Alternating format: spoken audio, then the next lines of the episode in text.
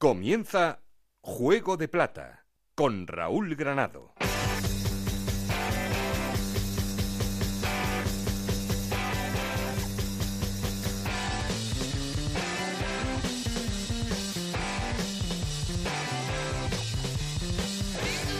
¿Qué tal? Muy buenas, bienvenidos a Juego de Plata, el podcast de Onda Cero en el que os contamos todo lo que pasa en la Liga Smartbank. Y de momento de lo que hay que hablar es de que el Cádiz sigue a un ritmo estratosférico. Camino de la primera división, 3-1 ganaba este fin de semana al Sporting de Gijón. Segundo es el Almería, tercero el Fuenlabrada, cuarto el Huesca, quinto el Zaragoza y sexto el Albacete cerrando la zona de playoff.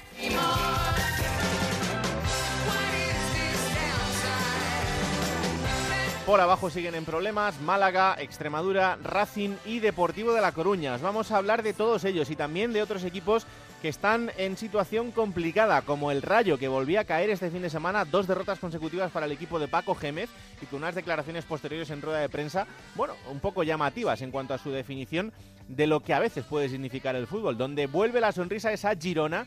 Este fin de semana ganaban 1-3 a la Extremadura, donde se producía también el tonto debate de la jornada, debate en el que alguno igual si pasara más por el colegio tenía que dejar de hacer el ridículo, pero en fin, eh, se empeñan en seguir haciendo lo que le vamos a hacer. Equipos también en situación complicada, Unión Deportiva Las Palmas y Tenerife, en fin, que os lo vamos a intentar explicar todo. Y queremos seguir en contacto con vosotros y para eso ya sabéis que tenemos un perfil de Twitter que es arroba juego de plata y un correo electrónico juego de plata ocr.gmail.com. Aquí conmigo está el auténtico cerebro de este programa, Alberto Fernández, con Ana Rodríguez en la producción, con David Fernández a los mandos técnicos. No estoy solo porque... Esto es Juego de Plata, el podcast de Onda Cero en el que te contamos todo lo que pasa en Segunda División.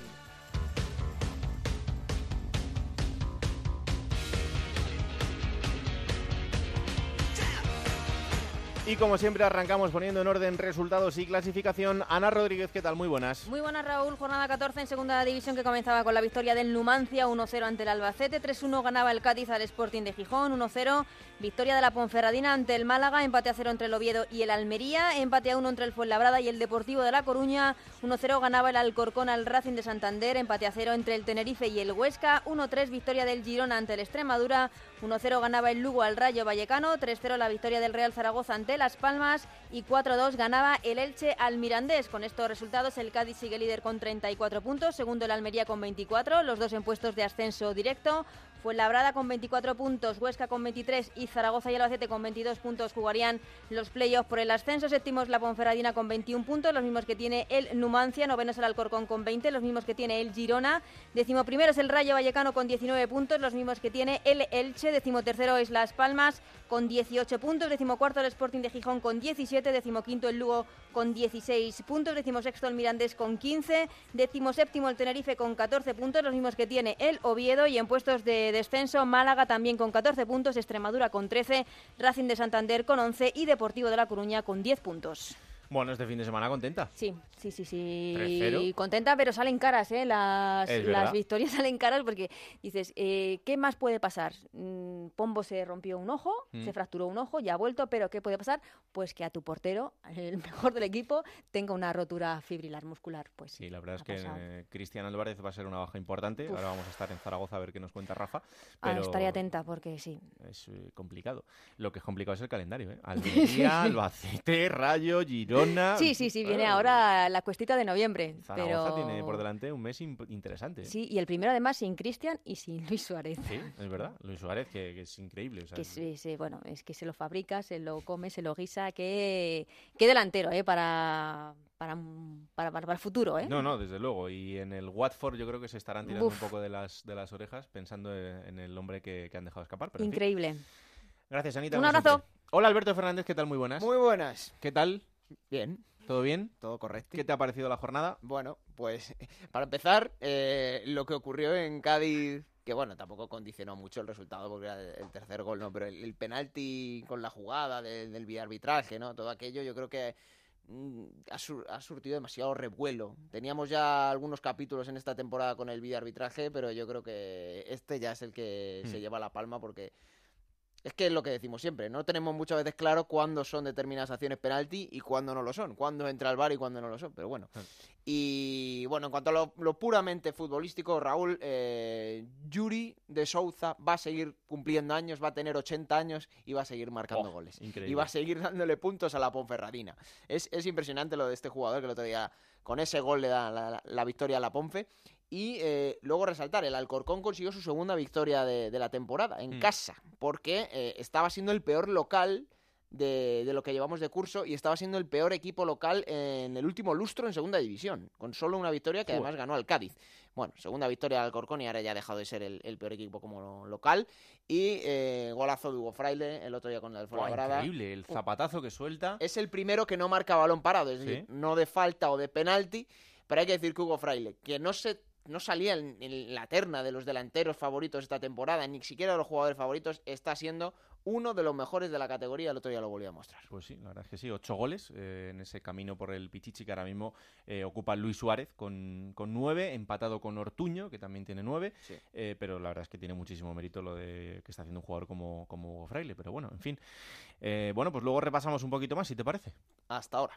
Vamos a saludar al Mister para hacer el análisis del fin de semana, ya nos está escuchando José Ramón Sandoval. Hola Mister, ¿qué tal? Muy buenas. Hola, muy buenas. ¿Qué pasa, Raúl? Bueno, pues aquí analizando lo que ha sido esta decimocuarta jornada, que parece mentira, pero que, esto ya, eh, siempre decimos, es muy largo, pero empiezan a pasar las semanas y ya llevamos 14, ¿eh? Pues sí, y me sorprende que, joder, equipos como Depor, Málaga sigan sin salir de abajo, siguen mm. manteniéndose en, la zona roja y, bueno, y, tampoco me eh, y tampoco me sorprende mucho, pero sí a priori de que un Fuenlabrada esté tan fuerte y esté ahí peleándose como que sea el gallito junto con Almería de aguantar el tirón del Cádiz. Sí, sí, totalmente. Eh, yo fíjate, el otro día en la rueda de prensa, y luego creo que, Alberto me dirá algo sobre esto seguro, em, en la rueda de prensa de Luis César San Pedro, eh, de repente sale y dice, bueno, esta clasificación eh, es un poco irreal porque hay gente que está arriba que no va a estar y nosotros estamos abajo. Sí sí, pero aquí pasan las jornadas y los que están arriba están arriba y los que están abajo tampoco suben. Sí, porque te voy a decir una cosa, el verdad los puntos esos no se los va a quitar ya. Hombre, claro. ¿Y qué pasa? Que esto te lo digo porque a conciencia. Esto lo único que te da es más confianza. Mm. ¿Y qué te hace? De arriesgar y de no tener miedo a equivocarte. Y eso muchas veces se transforma en puntos. Porque hay partidos que el jugador está condicionado de, Joder, si perdemos nos quedamos en este tramo de la clasificación. Pero cuando pierdes el miedo, eh, el Fuenlabrada me está recordando a Leibar de, del año mío que ascendió no, no, el Eibar no, acaba de ascender de segunda vez, no, el Eibar no, no, el Eibar no, que al final ascendió pues, de la zona directa, porque eh, viene con mucha confianza, como ha hablado, como hemos hablado eh, semanas atrás, hmm. y se está manteniendo ahí y se está comprobando que ganar al Fuenlabrada es muy difícil.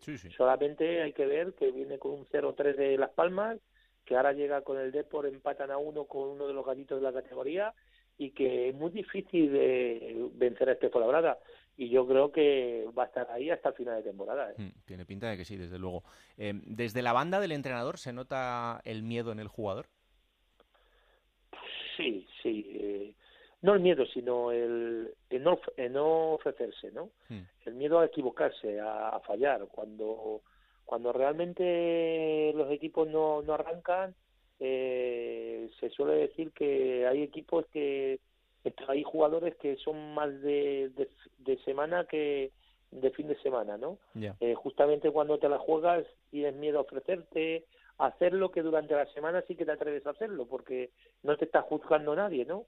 Y muchos equipos juegan mucho mejor fuera de casa que dentro de casa porque se siente con esa responsabilidad y, y, sobre todo eh, lo que se sienten es muy muy apretados por su afición, ¿no? Por, por estar en clasificación más alta, ¿no? ¿Y se nota más en el, en el jugador de calidad o en el jugador, vamos a decirlo así, que me entienda todo el mundo, de clase media? No, en el jugador de calidad no se nota, porque el jugador de calidad al final, el talento es lo que, lo que le prima a él, ¿no? Hmm. Y, y ese es capaz de hacerlo estando por debajo como por encima. Eh, eso va en la personalidad del jugador eh, se nota más en el jugador que tiene más dudas, ¿no? Entonces, esas dudas le, impiden sacar su rendimiento, su talento. y, y creo que ahora mismo estamos en una jornada que, que ya hemos pasado el cuarto de la liga y podemos ver que hay jugadores que están creciendo a pasos agigantados y van a ser jugadores eh, que vamos a tener que apuntar ese nombre para de cara a la temporada que viene. ¿eh? Hmm, totalmente. Em, quería preguntarte por un jugador como es Luis Milla. Em, es un jugador que yo creo que está absolutamente contrastado para la categoría y que incluso yo creo que tiene nivel para, para, estar en primera división y que este verano ha tenido opciones de, de, estarlo.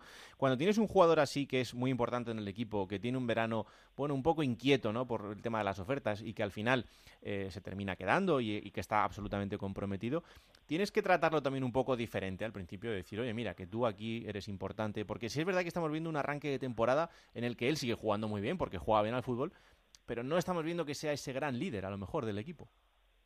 Sí, yo la verdad es que a Luis le vi el año pasado un poquito más líder, ¿no? Con más protagonismo. Pero también lo dice el sistema de juego, el modelo de juego que, que implanta el Tenerife, ¿no? Yo el año pasado le sentía como que él tenía la necesidad de hacer más cosas de las que tiene que hacer este año, ¿no? y, y, yo coincido contigo, Luis Milla creo que es un jugador que a lo mejor en primera división te podría dar más todavía, porque es un jugador que ve el fútbol de otra manera, tiene mucho recorrido, abarca mucho, y, y con jugadores de más talento, eh, con un juego diferente que al de segunda división, creo que su perfil de, de juego, eh, su modelo de juego encajaría mucho más. ¿Qué pasa? Que, bueno, como bien dices, eh, ha tenido ofertas, porque yo lo, sé también por su padre, porque soy amigo suyo y he hablado con él. Ha tenido ofertas de equipo de primera división y la verdad es que se ha sentido un poquito frustrado a no poder salir, pero es un chico con, con tanta grandeza humana que se identifica con el proyecto del Tenerife, él se ha puesto las botas otra vez y, y, ha dado su mejor versión. Lo que sí que es verdad que no le está acompañando los resultados de, del equipo, para tener esa continuidad en el juego que tuvo el año pasado, ¿no? Sí, la verdad es que de momento no, lo está encontrando, pero bueno, eh, es un jugador de una calidad increíble y seguro que, vuelve a esta senda porque lo, lleva dentro y eso tiene que salir. Eh, te pregunto por el otro equipo de, la, de, las islas, que es la Unión Deportiva Las Palmas, que fíjate, después de una muy buena racha, ha entrado en otra que es todo lo contrario, con tres derrotas consecutivas. ¿Se puede notar tanto eh, que un chico como Pedri, eh, tan joven, el que es verdad que parece que tiene un gran futuro, pero se puede notar tanto la baja de este chaval y sobre todo también hasta qué punto le podemos eh, cargar con esa responsabilidad ¿no? a alguien que acaba de llegar y en un equipo como ese. Yo creo que no se va a notar tanto, pero se está nos estamos dando cuenta que Pedri en el en el, en el engranaje de, del juego de las palmas es muy importante porque es el jugador que ya eh, da la continuidad al juego de todo el equipo y, y sobre todo es un jugador que finalizaba muy bien jugadas, ¿no?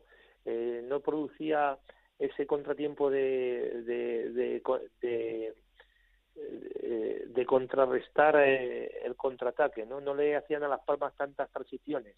Las Palmas es un equipo que tiene defensas defensas más eh, posicionales, no tiene mucha velocidad y cuando no finaliza jugada las transiciones defensa-ataque de, del equipo rival le penaliza mucho a Las Palmas. Y Pedri es un jugador que o bien finalizaba jugada o incluso eh, final, eh, terminaban la jugada con una falta sobre Pedri. Por eso era muy influyente dentro del juego, era muy difícil eh, quitarle el balón, ¿no? Entonces yo creo que ese tipo de jugador, ahora con Jonathan Meira, eh, daban esa continuidad al juego de Las Palmas, pero con finalizaciones, ¿no? Las Palmas no finaliza jugada, eh, tiene que defender eh, para atrás y es un equipo que defender para atrás le cuesta muchísimo a Las Palmas, por, por lo que te digo, ¿no? Uh-huh. eh, porque su defensa es más posicional, es una defensa que es de tener más el balón y no de que le hagan transiciones rápidas y ahí sufre mucho y, el, y la semana pasada con, con el Zaragoza lo vimos y más con un jugador como Luis Suárez que, que, que, que que está en un momento de forma oh, espectacular, increíble, increíble. espectacular, y creo que era el jugador que menos le, le, eh, peor le venía las palmas para ese enfrentamiento, ¿no? Hmm. Un tipo de jugador o un tipo de juego como el del Zaragoza, ¿no? Pues sí. Eh, la última que te hago, este fin de semana tenemos un Rayo Cádiz, con lo que eso significa. Eh, fíjate que este fin de semana, después de la derrota del Rayo, eh, decía Paco, una de, yo creo que la, primera vez en mi vida que oigo a alguien decir el fútbol es un hijo de puta y nos trata como, como tal. los dos conocemos a Paco y sabemos cómo es, ¿no? Pero la reflexión que él hacía es, yo ya tengo claro que aquí no gana el que lo merece siempre, pero si encima tengo un partido en el que lo hago todo bien y pierdo también, yo ya no sé a qué atenerme. Claro, todo bien no lo haces porque no marcas, ¿no? Y al final es lo que te falta. Bueno, al final eh, los resultados son la consecuencia del, de, lo que hace un equipo, ¿no? Como tú bien dices, al final tú puedes hacer lo que quieras muy bien, pero si no finalizas jugada o no tienes esa eh, certeza a la hora de la finalización, creo que te va a penalizar muchísimo. Eh, ¿Qué hace el Cádiz? Eh, equilibrar mucho sus goles en contra.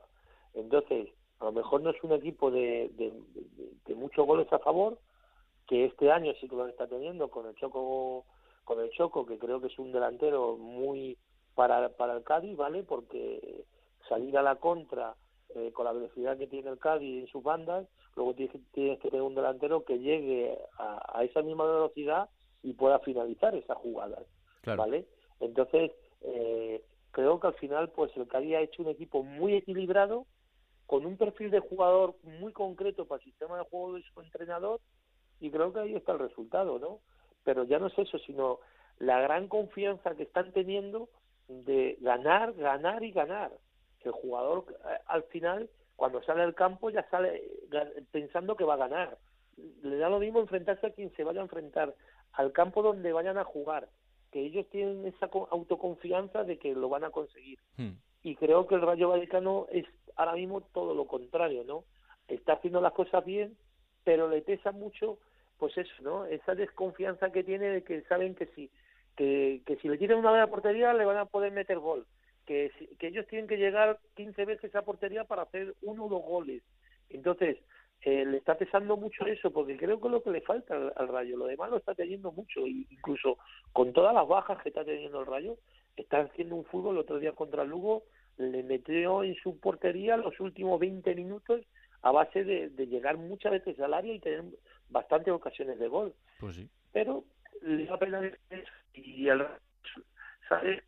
Tú y yo por por suerte que tenemos un botón de autodestrucción cuando las cosas no va bien y, hmm. y lo que tenemos que tener es paciencia ahora y a ver si los resultados acompañan y, y dan fruto al juego que se está haciendo. Pues sí, y ojalá que se vea un ambientazo este fin de semana en Vallecas, que creo que por fin puede ir un poco la cosa por ahí para un partido eh, que se lleva esperando mucho tiempo entre dos equipos que, que son hermanos eh, y que se mire un poquito más al fútbol, que de verdad estoy viendo cosas en la grada de Vallecas respecto a sus jugadores y a su entrenador que no había visto casi nunca en estos nueve años y que me están gustando poquito, eh, entrando en, en, faltas de respeto, en faltas de consideración hacia gente que al final son de tu equipo, no son del rival. Entonces no termino de entenderlo mucho, pero bueno, en fin, eso ya. yo creo que al final va todo de la mano. Yo creo que al final, eh, equipo, cuerpo técnico, directiva, tiene que de la mano y pobrecito el que piensa lo contrario, porque al final el fútbol son sentimientos y sin sentimiento es muy difícil jugar. Y, y los protagonistas de esto son los que están ahí abajo los que tienen que ser capaces de transmitir esos sentimientos a la afición. Y la afición lo que tú dices tienen que transmitir eh, ese sentimiento a los jugadores para que tenga un sentido de pertenencia un ADN entonces cuando eso hay hay un vacío eh, al final pierde pierde realmente el fútbol. Mm. eh, y pienso que, que en Valleca eh, siempre lo hemos dicho, eh, lo he dicho yo, lo ha dicho Paco, lo ha dicho todo. Sí, la verdad es que es eh, uno de los sitios más imponentes donde se puede jugar al fútbol y, y eso lo, has vivido tú en, en tus carnes, José. Sí, sí, así es. Yo creo que, que Valleca es, es un club, como te he dicho antes, que ni mejor ni peor, es diferente. Entonces te tienes que saber adaptar a ese club. Mm para poder sacar el máximo rendimiento de, de todo lo que tú expones, ¿no? Entonces, al final yo creo que tiene que haber un entendimiento porque si no va a perder, va, el que va a perder va a ser el, propio aficionado de, de, lo que se está perdiendo hoy en día, ¿no? Que es disfrutar de los partidos y a ver si con esta afición hermana que viene del Cádiz es una fiesta el partido y volvemos otra vez a animar desde la grada y a sentirnos lo que lo que todos los que vamos ahí a ese campo sentimos ¿no? Ojalá que sí. Yo simplemente como anécdota cuento que, eh, creo que estamos yendo demasiado deprisa en muchas cosas. Y el otro día viví algo que no había vivido nunca. Y es que eh, un aficionado que habitualmente insulta a un jugador titular eh, porque le considera que es muy malo y que no debe jugar, cuando de repente ese jugador está en la grada, va al jugador que tiene a su hijo en brazos y le dice, yo siempre confié en ti. Y hasta el otro día que no lo vi cara a cara, no dije, hostia, qué jodido es esto a veces. Porque eh, al final el jugador está en el campo, pero se está enterando de todo. Y sobre todo en campos que aprietan mucho y que la grada está muy cerca, claro que ven las caras y claro que escuchan lo que se dice desde la grada.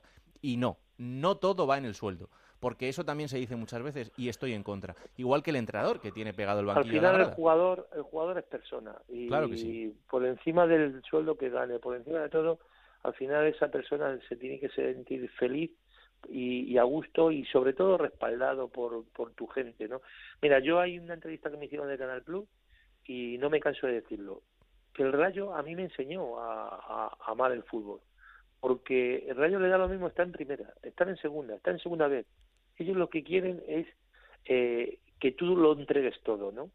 Y yo pienso que cuando un jugador lo entrega todo, eh, tú no puedes que estar insultando a nadie porque al final es una profesión y somos personas, como tú dices, y hay familias, y eso puede repercutir en el, rendimiento de ese jugador. Hmm. Yo creo que se nos está yendo de la mano y lo que tenemos que hacer es apoyar a nuestro club, ir a pasar una tarde feliz con nuestro equipo, eh, con nuestra familia. Si se pierde, se ha perdido, si se gana, se gana, pero sobre todo sentirte orgulloso de pertenecer, de pertenecer a ese club, y ni más más ni más menos. Es que al final eh, estamos haciendo de todo un mundo, mm. creo yo. Pues sí, de eso se trata. Eh, y ojalá que poco a poco podamos recuperar esa sensación y esas ganas de ir al fútbol, a disfrutar y sobre todo a sentir el equipo como, como parte de, uno mismo. Mister, seguimos. que Adrián en Barba esta, semana va a tener un partido eh, bonito, ya lo verás. Bueno. Porque se lo merece. Pues El fallo del penalti el otro día no, no se merecía ese fallo con todo lo que este año está aportando, mm. incluso eh, se ha quedado para eso. Pues ojalá que así sea. Gracias, mister. Seguimos en la pelea. Gracias. Un abrazo. Gracias, hasta luego. Bueno, pues eh, después del análisis eh, que hemos hecho con José Ramón Sandoval, vamos a empezar como siempre haciendo una llamada al líder, una llamada al Cádiz, que es el líder y lo va a seguir siendo durante varias semanas, o eso parece. Onda Cero en Cádiz, José Antonio Rivas, ¿qué tal? Muy buenas. ¿Qué tal? Muy buenas, Raúl. Bueno, ya te hemos reservado aquí el sitio de honor eh, y lo vas a tener así. Tiene pinta que para bastantes jornadas. el equipo que ha recuperado sensaciones este fin de semana. Sí, eh, fíjate que, decía Cervera en sala de prensa que bueno, que, él no estaba preocupado en ese sentido porque la derrota en Albacete, según su opinión, pues no, no fue fruto ¿no? de un mal partido de su equipo, de que el rival le avasallara ni nada, sino que bueno, pues fue uno de estos eh, partidos que hace el Cádiz fuera de casa, a su juicio, de los mejores que ha hecho el Cádiz como visitante, y que bueno, pues eh, salió cruz, ¿no? Y salió esa derrota y, y, sin embargo, el otro día, bueno, pues Carranza sigue siendo un, fortín y el Cádiz volvía a reencontrarse con, con la victoria, eh, 3 a 1 en un eh, partido no excesivamente brillante, no con muchas ocasiones por parte de los dos equipos, pero sí, eh, bueno, pues volviendo a sacar a relucir las principales virtudes de, de este Cádiz, ¿no? Que es la, la intensidad, la solidez la, la solidaridad ¿no? entre todos los, jugadores del equipo hmm. y, un trabajo bueno que no dejan de, correr en, todo el partido eh, de estas cifras no que aporta la liga y demás el, el que más corrió volvió a ser eh, Alex Fernández eh, a lo largo de todo el partido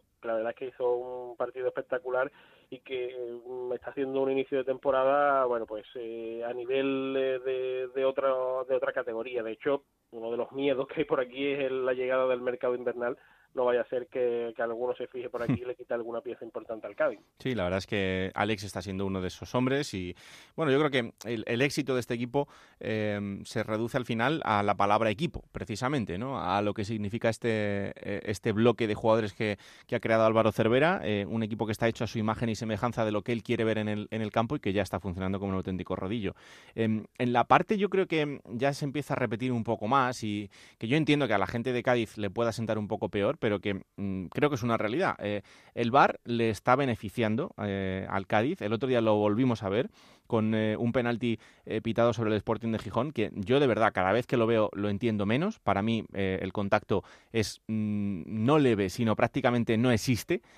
y cuando además el árbitro no lo pita y luego es cuando va al VAR y lo ve, entiendo mucho menos que pite ese penalti, pero no sé allí cómo se empieza a ver algo que creo que el Cádiz no necesita, y es que son ayudas extras de, del VAR para un equipo que juega muy bien, que es muy efectivo y que este tipo de cosas, eh, que ya han sucedido en tres partidos que recuerde, em, pues eh, están un poco en el debate, ¿no? Encima de la mesa de, de algo que evidentemente el Cádiz no tiene nada que ver.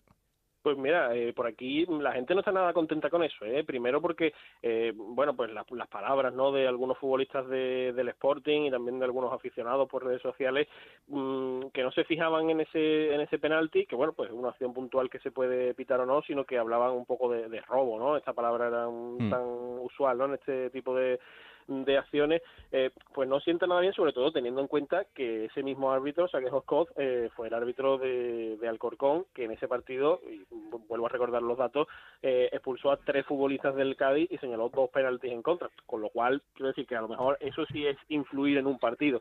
Eh, no señalar eh, o señalar un penalti cuando ya el equipo va 2-1 eh, a favor y demás, bueno, pues puede ser eh, mayor o menor polémica, pero mm, bueno, pues quizás eh, robo no. Es verdad que, que, el, que el otro día la, explicación que da el futbolista del Sporting es que el árbitro en directo le dice que no lo ha tocado y demás. Y entonces, eh, por ahí, fíjate, hoy lo estábamos hablando en nuestro nuestro programa local por aquí, hoy Raúl, que, que bueno, pues mm, a lo mejor eh, esa comunicación permanente que existe entre el árbitro y, y, el que está en el bar, pues a lo mejor le dice, oye, eh, que tú me estás comentando que no ha habido contacto y que se ha tirado. Y dice, hombre, contacto ha habido, vete a verlo, a ver si a ti te parece que el contacto es suficiente o no. Y de ahí pues puede venir un poquito esa, esa confusión. En cualquier caso, ya te digo, eh, por aquí pues eh, lo que sí empieza a tener la sensación la gente eh, es que, bueno, pues ese, esa vitola de equipo simpático que ha tenido siempre el Cádiz y eso, pues a lo mejor se está borrando un poquito y que a lo mejor pues es porque el Cádiz va ganando y el Cádiz está ahí arriba y ya pues eh, deja de caer también, evidentemente, cuando un equipo ya empieza a quitarte puntos y tal, pues la gente pues quizás pues no le caiga tan bien. Hmm. Mm, cuando no ha sido tema VAR, pues ha sido que el Cádiz no juega nada y que nos ha ganado pues estando atrás y aprovechando la que ha tenido. no, no, por eso que, a ver, eh, meter en, el debate que el Cádiz es líder por el VAR me parece absolutamente absurdo y que cualquier persona que, vea la categoría habitualmente eh, va a entender que ese no es el debate.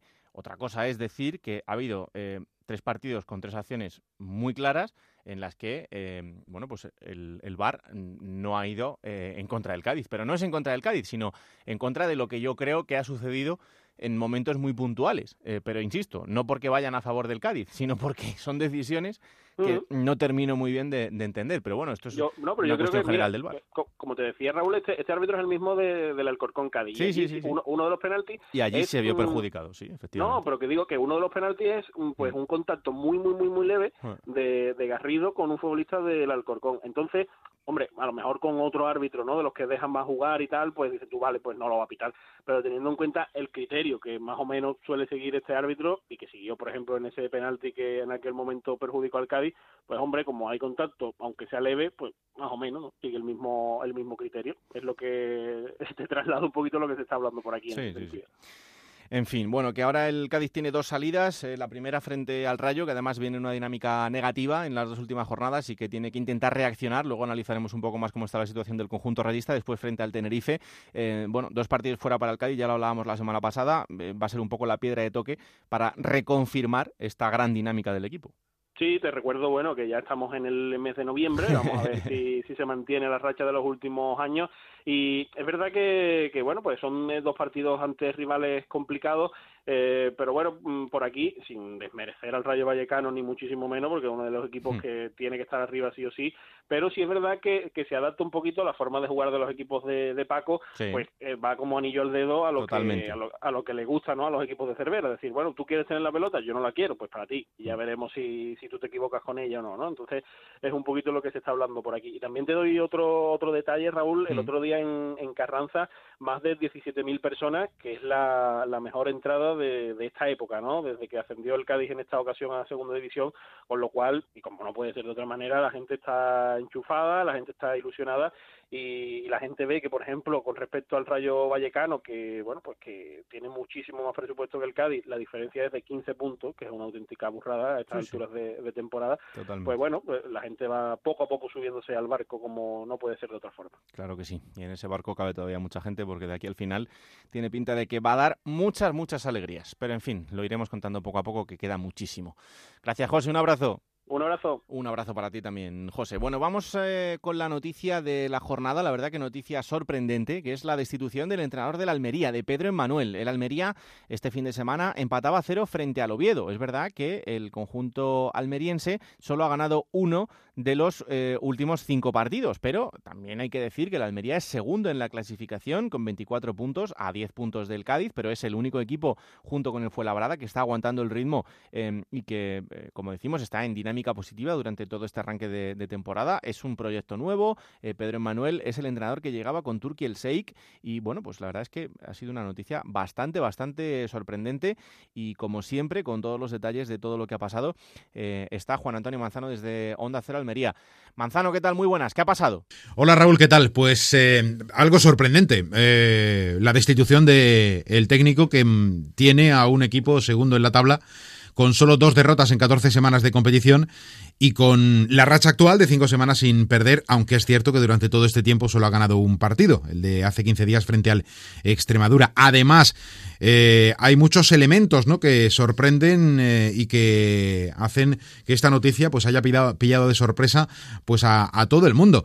Em, la verdad es que el principal argumento mm, de, de, Pedro Emanuel ¿no? Eh, para defenderle su trayectoria actual en el Almería es justamente el más sólido, que es esa clasificación y, ese, y esa posición de ascenso directo objetivo este año del Almería que si bien se ha explicado con la boca pequeña, dejando la puerta abierta pues a jugar playoff, desde luego con una decisión como esta ya queda la raya perfectamente marcada en que todo lo que no sea primero o segundo ya no va a valer, o al menos va a añadir una presión extra. Pero eh, podemos explicar, o podemos intentar entender, no sé si explicar, pero podemos intentar entender que más allá de que ese argumento que os decía de la clasificación es el más sólido y es el que ahora mismo no eh, permite que eh, en, el cerebro de cualquier persona ligada al mundo del fútbol entienda esa destitución de un entrenador en esa situación, en esa posición, pero la verdad es que todo lo demás ha ido perdiendo mucho fuelle en el Almería y, a ver si soy capaz de explicarlo lo más rápidamente posible. El Almería inició la temporada con un punto de vista, con un punto físico realmente alto, eh, con un nivel de rendimiento individual eh, sorprendente, con un eh, juego que también era agradable de ver, con unos resultados en los que el equipo rojiblanco llegó a estar invicto y durante seis semanas consiguió sumar cinco triunfos casi de forma consecutiva. Eh, a partir de la derrota ante el Cádiz, que podemos entenderlo como un accidente anecdótico, eh, el partido en, Gijón fue el inicio de eh, la cuesta abajo del equipo. aquella goleada hizo mucho daño a la Almería, hizo tanto daño que el equipo empezó a tener muchas dudas en su juego, o al menos es lo que se reflejaba en el terreno de juego. Los futbolistas no terminaban de estar al nivel de la semana anterior o de cuatro o cinco días antes y ese nivel no lo han podido recuperar nunca. El Almería se ha centrado durante este tiempo en defender mucho, pero atacar poco o de una manera eh, insuficiente para el potencial del equipo. Es cierto que ha habido elementos que no han jugado a favor de Pedro Emanuel o del equipo en general, del club en general. Una plantilla hecha em, en el mes de agosto, una pretemporada atípica partida en dos y con una em, evolución que prácticamente nos ha llevado hasta inicios de otoño y que aún, dicho sea de paso, no ha terminado de, de completarse. Lesiones, esas bajas formas de las que hablaba, compromisos internacionales de los dos jugadores más caros del club, más de 8 millones costaron tanto Apia, un sub-18 inglés como Darwin Núñez eh, internacional en las eh, tres últimas o cuatro últimas citas con Uruguay, pero hasta hace un mes no había debutado con la máxima eh, camiseta con el primer equipo de Uruguay. Y, bueno, todo ello ha, ha, ido haciendo que la afición se fuese desencantando a nivel futbolístico. Pero claro, todo eso no dejan de ser sensaciones que luego tienen el respaldo de los números de esa situación clasificatoria. Em, Pedro Emanuel ya es historia en el Almería, la decisión se tomaba, bueno, yo creo que se tomaba el fin de semana, porque hubo un primer, un primer toque de atención tras el empate en Alcorcón, en el descanso de aquel partido en Santo Domingo, Mohamed Elasi, director general, ya bajó al vestuario para poner las cosas claras a la plantilla que no estaba funcionando en ese primer tiempo, mejoró algo en la segunda parte, pero no pudo ganar, pero eh, el empate en el Carlos Tartiere de la pasada semana ha sido el detonante. Durante el fin de semana ha habido mucho movimiento, aunque eh, sin, sin salir a, a la luz, y tras el entrenamiento de ayer lunes eh, a las 6 de la tarde acababa este, pues inmediatamente se citaba a Pedro Emanuel para comunicarle la decisión tras que todo el consejo o parte del consejo, el que está aquí en España, pues eh, viera esa sesión de trabajo. Pedro Emanuel se ha despedido esta mañana y esta tarde va a comenzar a entrenar José María Gutiérrez Guti, ha sido el elegido, el madrileño. No tiene experiencia en segunda división, es un melón por abrir, lo ha hecho bien en la cantera del Madrid, pero a nivel profesional será su primera experiencia. Y por ahí viene de alguna forma pues la inquietud o las dudas, ¿no? En la afición rojiblanca, que a nivel mediático sí que va a seguir colocando a la Almería en el lugar en el que pretende eh, Turquía al Sheikh, el propietario saudí pero a nivel futbolístico veremos si entiende la categoría, se adapta pronto y es capaz de eh, revertir esa sensación, que no resultados que eran buenos antes, o al menos no malos, eh, pero sí la sensación futbolística del equipo. Así que entre sorpresa y sorpresa caminamos en estas últimas horas, Raúl. La realidad es que Pedro Emanuel ya no es entrenador de la Almería y Guti desde hoy mismo se convierte en el segundo técnico del conjunto rojiblanco. Y digo segundo y no cuento a Óscar Fernández porque en realidad Oscar en ningún momento llegó a ser el entrenador de la Almería con Turquía al 6 en el momento en que llegó, tardó 24 horas en relevarle de ese, de ese puesto. Así que, eh, segundo técnico, eh, contratado por Turquía al Seig, desde hoy Tur eh, Guti, nuevo entrenador de la Unión Deportiva Almería. Se estrenará, por cierto, el domingo a las 4, recibiendo al Zaragoza en el Estadio de los Juegos del Mediterráneo. Bueno, gracias Manzano. En cualquier caso, en los próximos días os seguiremos ampliando qué pasa con todo esto y las consecuencias que tiene esta destitución de Pedro Manuel, porque la verdad es que, como os decimos, pues no deja de, de ser sorprendente. Pero bueno, vamos ahora hasta Zaragoza. El Zaragoza eh, conseguía una de las victorias más contundentes del fin de, del fin de semana. Ganaba 3-0 a la Unión Deportiva Las Palmas y además con otro partidazo de Luis Suárez. Así que, evidentemente, pues hasta allí ha vuelto la sonrisa. Onda Cero en Zaragoza, Rafa Feliz, ¿qué tal? Muy buenas. Hola, muy buenas. Bueno, eh, muy buena la victoria del Zaragoza. Luego hablaremos de la parte negativa, pero mm, en lo estrictamente deportivo de lo que pasa durante el partido y en lo que significan estos tres puntos, yo creo que es un partido prácticamente perfecto. Sí, sí, un partido, fue un partido perfecto del Real Zaragoza que volvió a encontrar los goles, volvió a estar ahí para para sacar adelante el partido, aprovechándose Luis Suárez, que hizo un partido espectacular, marcando además dos goles, aprovechándose la primera jugada que tuvo, una cesión corta del defensa sobre su guardameta, se adelantó el colombiano para establecer el 1 a 0, posteriormente siguió dominando el Real Zaragoza, y es que se recuperó el nivel físico y de juego de una semana a otra. Es curioso, después de la semana tan dura que se había vivido en Zaragoza, eh, solo una semana cambió totalmente el equipo para llevarse la victoria ante la Unión Deportiva Las Palmas por tres goles a cero y Bekeme, Guti, eh, Soro, eh, jugadores que no estaban respondiendo últimamente. Ayer les salió absolutamente todo y el Zaragoza se llevó sin ningún problema la victoria para casa. Eh, bueno, esto en cuanto a la parte positiva. La parte negativa es la lesión de Cristian Álvarez, el portero del Zaragoza, que desde luego es uno de las grandes estrellas del equipo. Sí, sí, es la gran estrella. Bueno, fíjate, aún el partido del domingo a pesar de que Zaragoza fue superior y todo, pero con el 1-0, incluso antes, con el 0-0, tuvo una ocasión clarísima Las Palmas y pegó un parador espectacular el argentino y después, tras el 1-0, otro para, otra gran parada que evitó que se perforase la portería del Real Zaragoza. Estaba en un momento extraordinario, pero también es cierto, claro, no estaba sin parar desde hace ya unas cuantas temporadas y al final pues ha caído con isquios, estará aproximadamente un mes fuera de los terrenos de juego y aunque está Álvaro Ratón como guardameta suplente evidentemente que es un buen portero, pero evidentemente no es lo mismo que, que Cristian Álvarez. Por lo tanto, el ratón a partir de ahora y el portero del filial serán los que intentarán sacar las castañas del fuego al Real Zaragoza. Además, otra baja para el domingo, que también la van a acusar mucho, la de Luis Suárez, precisamente que vio la quinta cartulina amarilla.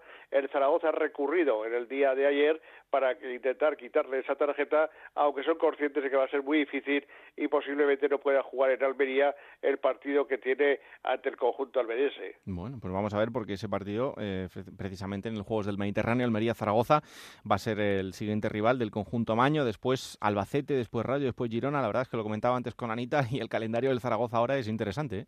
Sí, sí, ahora es, ahora es muy complicado el calendario de Zaragoza.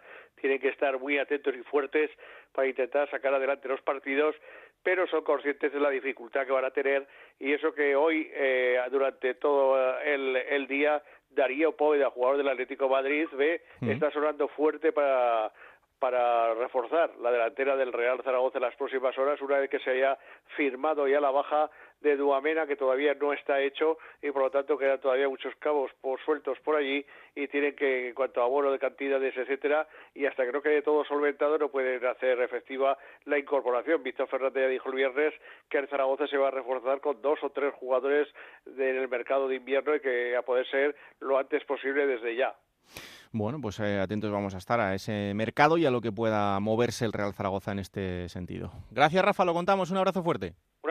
Bueno, y de la alegría de Zaragoza también a un sitio en el que eh, ha vuelto la sonrisa, porque en Girona, con el cambio de entrenador, parece que la llegada de Pep Luis Martí empieza a notarse, o por lo menos empiezan a sumar de tres en tres, que es el objetivo para, para el equipo, evidentemente. Este fin de semana le ganaban 1-3 al Extremadura. Compañero Dani Ruber, ¿qué tal? Muy buenas.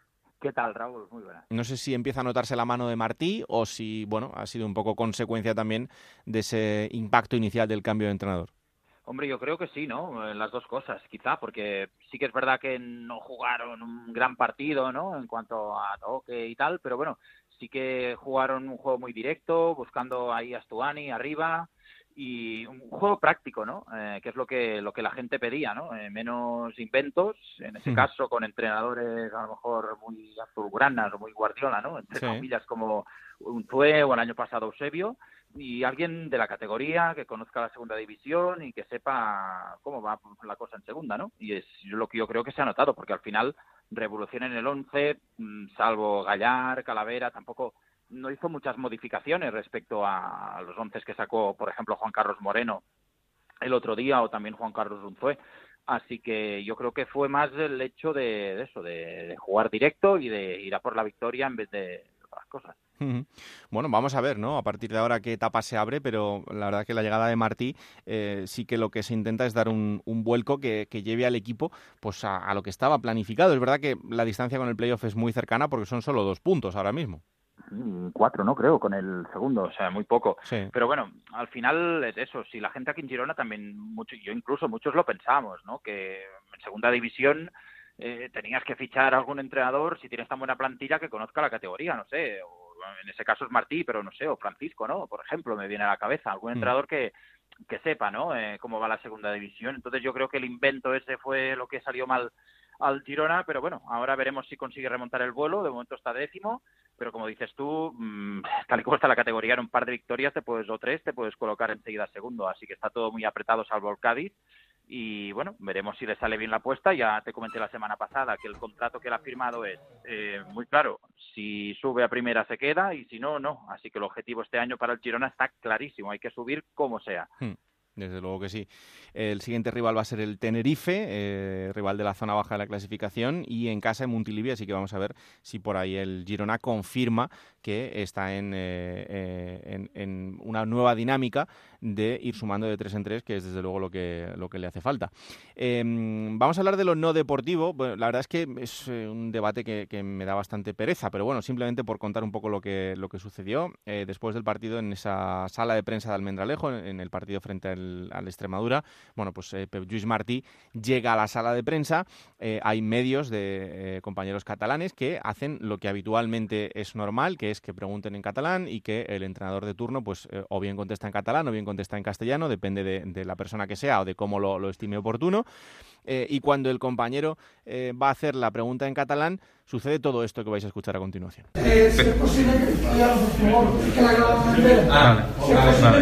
¿Podemos preguntar en catalán pero que él responda en castellano? Bueno, es igual. No, preguntamos en castellano, está, sí, es más fácil, sí, sí. Hola, Lluís, què tal? Uh, bona tarda. Com creix un equip? Uh, alguna... No, compañero me ha dicho que podía catalán. A ver. A ver, relajado un poquito, ¿vale? preguntar lo que queráis vosotros en castellano, pero ellos siempre. Ellos siempre que preguntamos medios catalanes, eh, responden en catalán, no hay ningún problema. Normalmente no hay ningún problema en ningún sitio, no pasa nada. Claro, vosotros preguntad lo que queráis luego y os lo diré en castellano. Pero que me interesa cualquier pregunta de la de prensa oficial de la liga. Bueno, que responda en castellano. Ya está me parece que también se puede adaptar el compañero. a ver, venga, ya está. Son catalanes, escuchan la radio en catalán y eso es algo que también pasa. Y también quiero una respuesta en catalán para mi oyente. ¿Tenéis la suerte de manejar los dos idiomas? Claro que sí, evidentemente, pero mi oyente escucha la radio en catalán y yo respuesta en catalán. Tú la en castellano, en catalán, en castellano, en castellano. A ver, ya está. A ver, eh, pregunta en catalán y en castellano, ¿vale? Claro, pero es que ya hemos dicho que va a responder en castellano, no va a responder en catalán. Mi opinión es muy, es muy breve y es muy corta. Tampoco sé si a la gente le, le interesa o no, pero simplemente me parece que todo esto sobra eh, en, el, en, el, tiempo actual, que no pasa absolutamente nada, que eh, a veces eh, damos por supuesto que alguien pregunte en inglés o que pregunte en francés, en el caso de Zinedine Zidane, por ejemplo, en las ruedas de prensa, y nunca pasa nada. Entonces no entiendo el debate porque un compañero de un medio catalán, cuando todas las preguntas se han hecho ya en castellano, haga una pregunta en catalán a un entrenador de un conjunto catalán. En fin, yo no entiendo dónde está el, el debate de todo esto, ni, ni, por qué crear una situación tensa para el entrenador, para la jefa de prensa de la Extremadura que pasó un mal rato, en fin, para gente que, está allí en, esa, en ese momento y que creo que no tiene absolutamente eh, ningún sentido. Pero bueno, luego el Extremadura emitió un comunicado, para mí es eh, perfecto desde el principio hasta el final, en el que dice queremos decir públicamente y de manera oficial que desde el club no ha habido ninguna indicación a algún periodista ni técnico sobre la lengua que debe utilizar en nuestro estadio. Lo que haya sucedido con algún periodista local no es responsabilidad del club, que en todo momento vela por la autonomía y la libertad de expresión de todos los profesionales que nos visitan en nuestro estadio. Son bienvenidas todas las lenguas e idiomas que hablen de fútbol y jamás haremos nada que coarte la libertad de cada individuo a expresarse en la lengua que prefiera. Todas son iguales e instrumento para la comunicación y el conocimiento. Bueno, pues de chapó, Dani, y además creo que ha tenido buena acogida por parte del Girona. Sí, sí, sí. Bueno, de hecho, mm, te lo digo, es mi sexta temporada dando el Girona y nunca ha habido ¿no? un problema de ese tipo. Siempre los compañeros de Cataluña Radio, a lo mejor RACU, pues siempre preguntan en catalán, pero normalmente los entrenadores siempre contestan en castellano, como los últimos que ha habido, Juan Carlos Moreno, Unfue, Eusebio, porque a lo mejor se expresa mejor así o también porque, bueno, también estamos eh, nosotros, por ejemplo, ¿no? Eh, hmm. Compañeros que no, no lo necesitamos en ese caso en catalán tiene que ser en castellano y para hacernos el favor también contestan en castellano. Claro. Pero las preguntas siempre las hacen en catalán y no, no por nada, ni por ningún tema político, ni, ni nada, al contrario, porque siempre se, siempre se ha hecho así. Pero bueno, el Girona ha dicho que, bueno, muchas gracias a la Extremadura por el comunicado hmm. ahí en Twitter y, bueno, no ha entrado tampoco la polémica. Debate absurdo y que desde luego está bastante trasnochado. En fin, la semana que viene vemos a ver si se confirma esta dinámica buena del Girona en lo deportivo. Gracias, Dani, un abrazo. Un abrazo, Raúl. En fin, así están las cosas en Girona. Donde tampoco carburan de momento las cosas es en Vallecas. El Rayo caía 1-0 frente al Lugo este fin de semana, en lo que significa la segunda derrota consecutiva, porque el conjunto de Paco Gémez ya caía la semana pasada frente a la Ponferradina. Y además, eh, la próxima semana tiene un durísimo enfrentamiento frente al Cádiz. Como os podéis imaginar, esto supone que el siguiente partido sea un partido eh, importantísimo para el futuro próximo del Rayo Vallecano, que ahora mismo es décimo primero en la clasificación con 19 puntos. No es que esté eh, muy lejos de esos puestos de playoff, pero es verdad que este equipo, que es el segundo presupuesto más alto de la categoría, pues esperaba que a estas alturas de la competición eh, estuviera pues eh, bastante más arriba y siempre metido en, esos puestos, mm, no sé si siempre de ascenso directo, pero por lo menos siempre eh, peleando por, por ello. Es verdad que queda muchísimo por delante, que la diferencia de puntos no es muy elevada, pero sí es cierto que empiezan a, sonar las alarmas en, Vallecas. Em, el otro día el partido, la verdad es que fue un partido complicado para el Rayo porque yo creo que mm, pocas cosas más se pueden hacer para ganar un partido, pero sí hay una que no se hizo, que es eh, marcar goles. Tuvo incluso una ocasión eh, para hacerlo a través de un penalti, pero que eh, Adrián en Barba pues no consiguió materializar y eso significó que el Lugo en la prácticamente la única ocasión que tuvo durante los 90 minutos pues eh, marcase un gol eh, que le dio la victoria y que además eh, son tres puntos de oro para un Lugo que ha salido de la zona baja de la clasificación y que respira un poco más tranquilo, con lo cual una victoria de, muchísimo mérito para el conjunto lucense. Pero como os decía, en Vallecas sí es verdad que empiezan a surgir dudas en cuanto al futuro del equipo.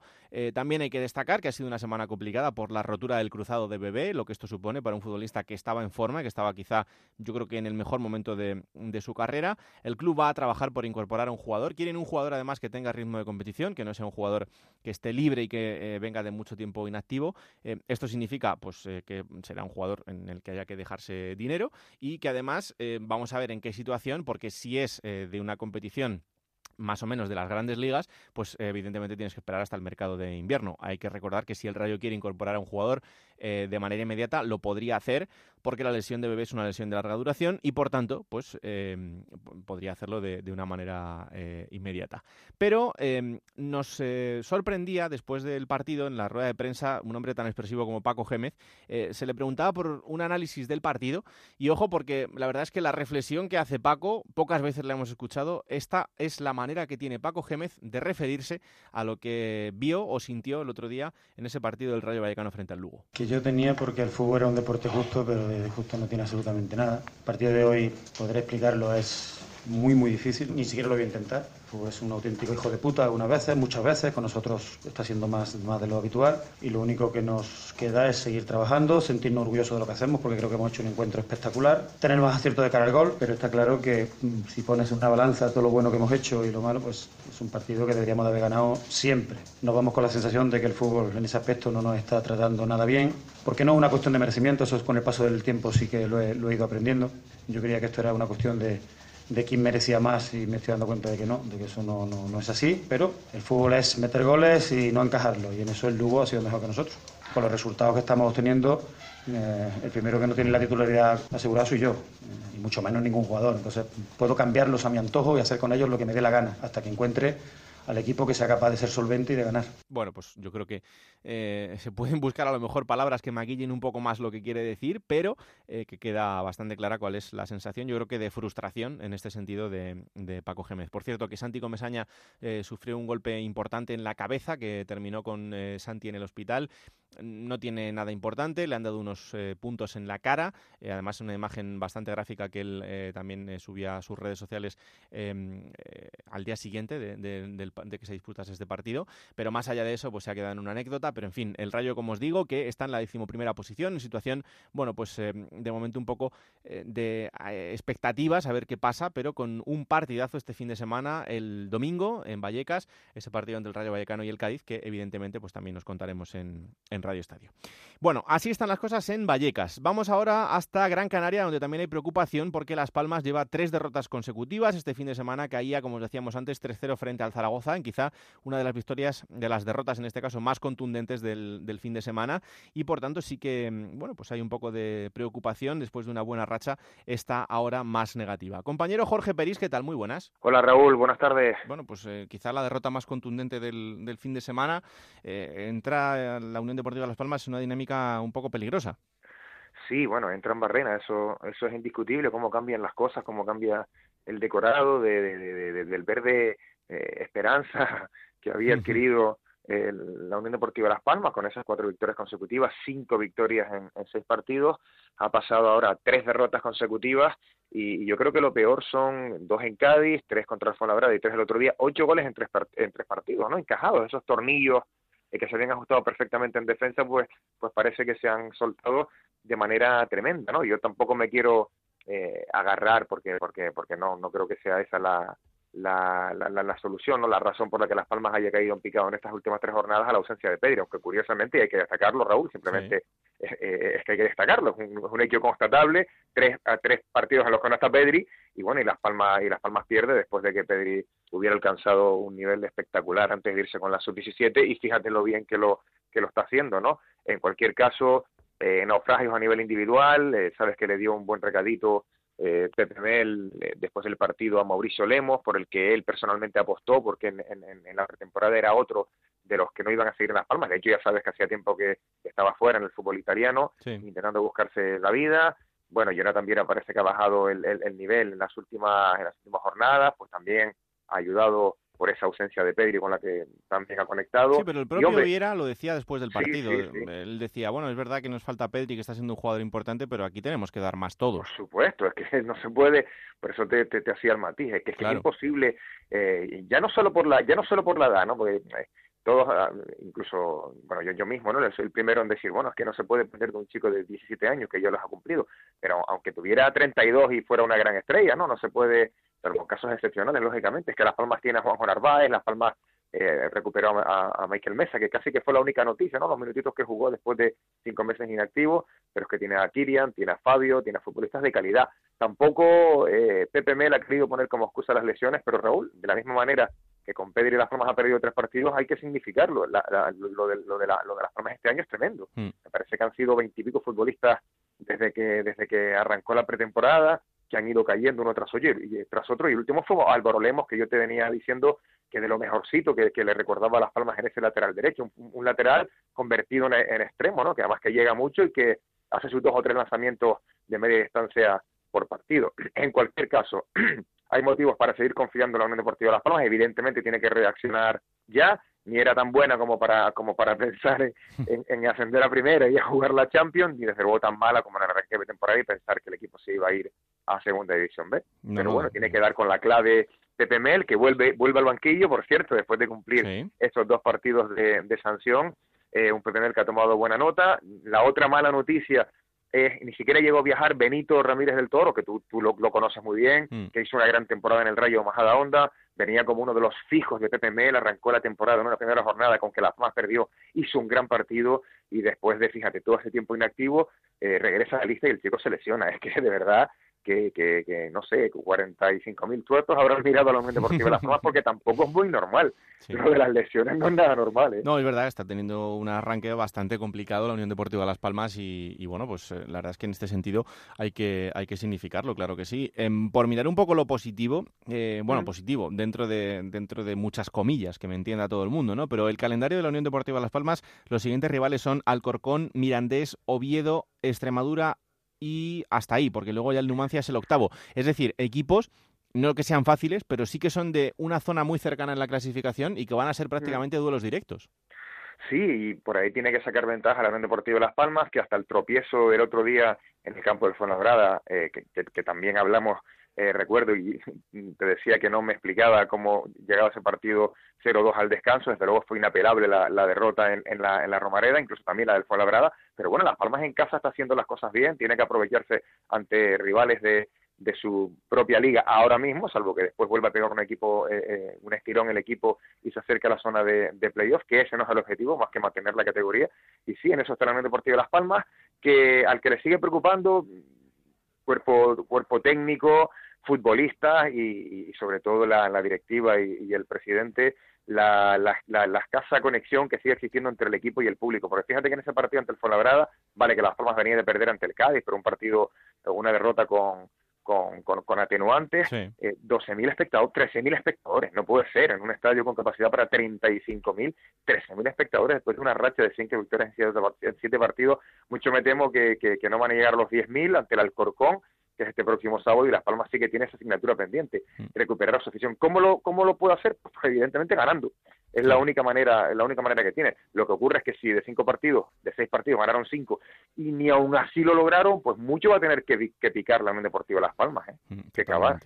Em, una última pregunta, porque desde fuera yo no sé qué impacto tiene esto dentro de, dentro de la isla, pero eh, hemos visto un fin de semana de nuevo con esas eh, protestas en redes sociales contra Miguel Ángel Ramírez y contra la dirección del equipo. Mm, no sé si realmente esto es una realidad que está instalada en el día a día, si es algo menor. Es una, por un lado, las dos cosas eh, eh, pueden coexistir, Raúl, porque es una realidad instalada en el día a día, es no le perdonan una a Miguel Ángel Ramírez, que evidentemente ha hecho un montón de cosas malas, seguramente, como, como, como todos los presidentes, como los futbolistas cuando fallan goles, como los entrenadores, hmm. pero también ha hecho, ha hecho cosas buenas. Ahora eh, justamente para, para no provocar la ira de la afición, no está acudiendo al estadio de, de, Gran Canaria, está muy en la sombra, casi que ni concediendo entrevistas a los medios de comunicación para que no cualquier palabra que pueda decirse no, no sea malinterpretada. Pero por otro lado, es que eh, es desde hace algunas temporadas este clamor contra Miguel Ángel Ramírez y con esto lo que te quiero explicar es que nada va a cambiar. Nada va a cambiar. Él es el dueño del club, pero además el máximo accionista. Es, en ocasiones, en alguna reunión privada, pues ha enorgullecido de, pues de, serlo y, él va a ser, entre comillas lo digo, haciendo lo que le da la gana y lo que puede y lo, y lo, que le dejan, porque mm. insisto que es el, es el dueño del club, pero sí que también es verdad que, bueno, que tampoco se le puede culpar de todo, evidentemente no se le puede culpar de la ausencia de, de Pedri, hay mucha, hay mucha crítica en, relación ahora que Pedri pues, pues, pues está dándose a conocer, eh, porque ya aquí te, te, decía que era muy bueno, hmm. pero ahora lo estás pudiendo comprobar, Raúl, pues hombre, ahora se le critica que lo vendiera por 5 millones de euros, eh, que no son 5 millones de euros, que, que, que, por un montón de cláusulas... Efectivamente, y fíjate si ya se están cumpliendo las variables. Al Mundial Sub-17 ha marcado tres goles. Igual se puede ir al Barcelona la temporada pasada, porque recuerda que el Barça lo podría dejar cedido una segunda temporada. Hmm. Es que al final, efectivamente, eh, podría tener toda la razón del mundo Miguel Ángel, eh, cuando pase el tiempo y poca sobre la mesa, pues efectivamente al final por Pedri, por Pedri hemos sacado 20 millones de euros. Un chico que hace medio año no lo conocía nadie y que tiene 16 años. Y también se le critica por eso. Yo por poner un ejemplo en el que puedo defender al presidente, hay otras cosas indefendibles y aunque la relación con las peñas está mal, parece que se ha suavizado en los últimos días con una serie bueno de concesiones que se le van a hacer a, las peñas, pero es lo que tú decías, las dos cositas, ¿no? Es el pan nuestro de cada día, pero nada va a cambiar. Bueno, pues eh, lo seguiremos contando. Me suena mucho todo esto que me dices De, un equipo que tengo muy cerca, así que lo, lo entiendo perfectamente. Lo contamos. Gracias, Jorge. Un abrazo. Un abrazo, Raúl. Bueno, pues de Gran Canaria vamos a otra isla en la que eh, las cosas van un poquito mejor, pero eh, tampoco mucho, porque además en la clasificación van unos puestos por abajo. Es el Tenerife que este fin de semana empataba a cero frente al Huesca. Ya son tres empates eh, seguidos, más tres derrotas también seguidas, es decir, seis partidos sin conocer la victoria para el conjunto tinerfeño. Compañero Yendi Hernández, ¿qué tal? Muy buenas. Raúl, Juego de Plata, ¿qué tal? Muy buenas. Aquí estamos, pues eh, con un Tenerife que nos tiene un poco preocupados por esa dinámica en la que no gana. Y claro, sin ganar es bastante difícil salir de esa zona complicada. Pues sí, comentabas ahora la mala racha en casa, ¿verdad, Raúl? Mm. Eh, fundamentalmente es la causa por la que el Tenerife está una temporada más, continúa la prolongación, ¿no? Desde el año pasado, en ese lindero con respecto a la zona baja, siempre bordeando ahí el descenso, eh, un año más, eh, son seis partidos sin ganar en casa, una racha que no se, se, repetía de forma tan negativa desde principios de siglo, he leído estadísticas de temporada 2002-2003, bueno, en definitiva, ¿no? El Tenerife habitualmente ha sido un equipo que ha cimentado en sus temporadas con los triunfos en casa y, y, este curso pues ha arrancado muy mal, ¿no? La única alegría del Heliodoro data del mes de agosto, solo una victoria en Santa Cruz, fue ante el Numancia, ese 3 a 2, Cierto que ha merecido un poquito más en varios partidos. ¿eh? Por ejemplo, el día del Oviedo eh, gana con muy poco el conjunto obetense, con un balón largo en la primera parte de, Omar, precisamente el canario, sobre Bárcenas, eh, que, marcan el mano a mano, pero muy hmm. pocos méritos para el Oviedo, que se llevó el partido cuando en aquel entonces era colista. Y también el día del Racing de Santander, por ejemplo. El Tenerife se colocó 3 a 1 en la segunda parte. Además, un día que, que marcó varios golazos, ¿no? Con Malvasic, con Lasso, con Bermejo, muy bien y el Racing en el minuto 93, 94, una falta lateral y bueno, al final Yoda eh, marca el empate prácticamente sobre la bocina, ¿no? Es cierto que este fin de semana el empate se considera bueno porque el Huesca es un auténtico aspirante al ascenso, ¿no? Con mm. Eh, de primera línea, ¿verdad? Eh, como Miquel Rico, como Juan Carlos Real, como Cristo González, como Okazaki. Bueno, yo creo que el Tenerife trabajó bien el partido, ¿no? Aguantó bien el empate, no sufrió demasiado, acabó jugando con uno menos y el 0-0 no, no es del todo malo, ¿no? Bueno, un Tenerife que efectivamente, como dice Raúl, esos problemas en casa le están lastrando y, provoca que el equipo esté en la zona medio baja de la tabla, ¿verdad? Es que además, eh, si miras al calendario, los siguientes ir a Girona, después recibir al Cádiz, después ir a Gijón y después recibir al Almería y después ir a Málaga. Es decir, que bueno, que evidentemente todos los partidos son, son un mundo y cada equipo es diferente, pero los rivales que vienen a continuación son de una entidad importante. Sí, es buen detalle. Eh, además, sobre todo teniendo en cuenta que ya está un poco señalada la figura del entrenador. Hmm. Es que no hay sintonía real entre la directiva y el técnico vasco López Garay, por mucho que se quiera suavizar. El presidente Miguel Concepción, el presidente del Tenerife, ha dicho en la radio autonómica de Canarias que el objetivo de los canarios es estar entre los seis primeros, tremendamente alejado de lo que es la lógica, que invita a pensar que este Tenerife es un equipo que no está para más que la zona medio de la tabla, la zona templada de la clasificación, y además uno de los máximos accionistas, mm, señalaba esta semana, uno de los principales accionistas, Amida Chi, la semana pasada, que si López Garay perdía, tenía que marcharse de la mano con el director deportivo Víctor Moreno. Así que imagínate cómo está también de caldeado el ambiente entre lo que es la cúpula y, y el banquillo. A esto se suma además, eh, Raúl, algo que ya sabe también el, el oyente de Juego de Plata, como es la aparición de una alternativa a la presidencia, hmm. está formada por Corviniero Clavijo, un empresario tinerfeño, y José Miguel Garrido, el, madrileño, el que fuera el presidente del, Albacete, también del, Castellón, ¿no? En su época. Y bueno, están ahí, ¿no? Quieren adelantar también el proceso de elecciones, están haciendo una campaña también para aglutinar al pequeño accionariado, y bueno, tiempo de, tampoco voy a decir huracán, ¿no? A efectos eh, directivos, pero sí están un poquito revueltas las aguas en la cúpula del Tenerife y eso se nota, ¿no? Y después en el Heliodoro, pues esos malos resultados alimentan el cántico contra el presidente, el cántico eh, Concepción dimisión, que viene siendo bastante habitual ya desde hace algunas eh, temporadas, ¿no? Calendario difícil empezando por este próximo fin de semana, en el que el Tenerife visita el Girona el equipo de Martí, precisamente el que fuera técnico blanquiazul en aquella temporada en la que los canarios estuvieron a punto de, ascender a primera división, si recuerdas, Raúl. Sí, sí, eh, un técnico que tiene un gran recuerdo en, la isla y que de momento, como ya contábamos antes, pues ha empezado bien en, Girona, pero en fin, em, así están las cosas en Tenerife. Em, también eh, hubo un momento de, yo creo que crucial en la temporada con esa suplencia habitual de Luis Milla, eh, ya recuperada también, eh, ya ha vuelto a jugar y ha vuelto eh, a tener esos minutos que yo creo que, merecía desde, prácticamente el principio. pero mm, no sé si a este equipo le está faltando a lo mejor un killer arriba que es el que le dé un puntito más. Mira, Raúl, dos detalles que precisamente quería comentar. Primero, el debate del tema de, Milla. evidentemente es un jugador que no está jugando mal, es imposible, porque tiene mucho talento natural, mucho brillo innato, pero no está siendo semilla de, de liderazgo, ¿no? De, fortaleza, de llevar el peso del equipo. Recuerda que tuvo un verano tremendamente difícil, mm. eh, tú lo sabes bien además, porque le has hecho seguimiento.